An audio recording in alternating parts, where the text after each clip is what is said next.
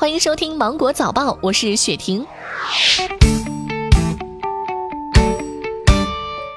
国务院办公厅发出通知，延长二零二零年春节假期到二月二号，二月三号起正常上班。各地大专院校、中小学、幼儿园推迟开学，具体时间由教育部门另行通知。因疫情防控不能休假的职工应安排补休，未休假期的工资报酬应按照有关政策保障落实。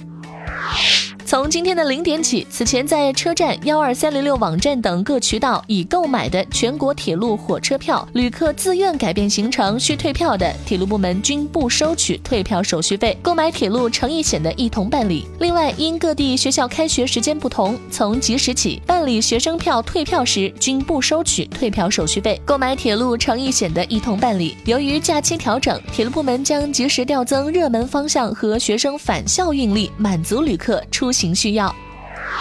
国家电网发布保障举措，全力确保民生用电。在疫情防控期间，居民用电客户采取欠费不停电措施，引导客户线上办理电费缴纳、电费查询、故障报修等服务，确保九五九八电话、网上国网七乘十二小时不间断服务，让客户足不出户办理业务。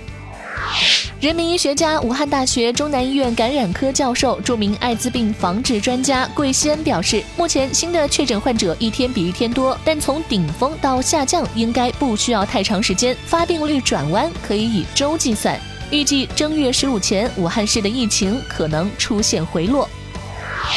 受疫情影响以及响应国家相关部门浙江省重大公共突发卫生事件一级响应的防疫要求，多部电视剧宣布暂停拍摄，其中包括赵丽颖、王一博的《有匪》，王凯、杨烁、董子健的《大江大河二》，杨幂、白宇的《谢谢你医生》，电视剧《传家》《回廊亭》等。另有消息称，横店影视城已暂停剧组拍摄，二十五号起，横店影视城各景区已暂停对外开放。基于当前新型冠状病毒感染肺炎疫情的严重形势，近期已不具备组织考试的条件，决定自即日起在全国范围内取消二零二零年一月三十一号和二月所有各类雅思考试，考试费将全额退还至考生个人报名账户，并将根据疫情防控的进展情况动态更新，并通知二零二零年二月后雅思考试的报名和考试安排。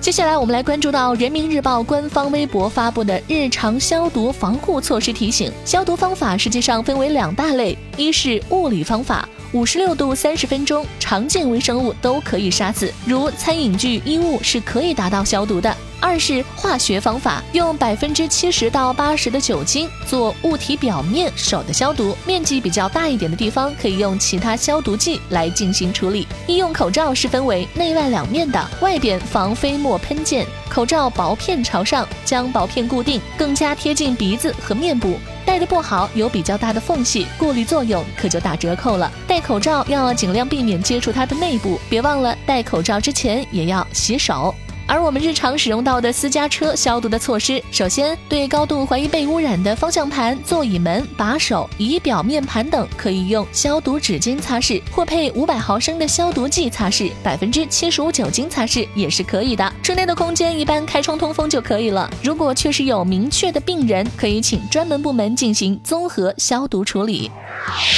好了，以上就是今天新闻的全部内容。我是精英九五电台的雪婷，祝你度过美好的一天，拜拜。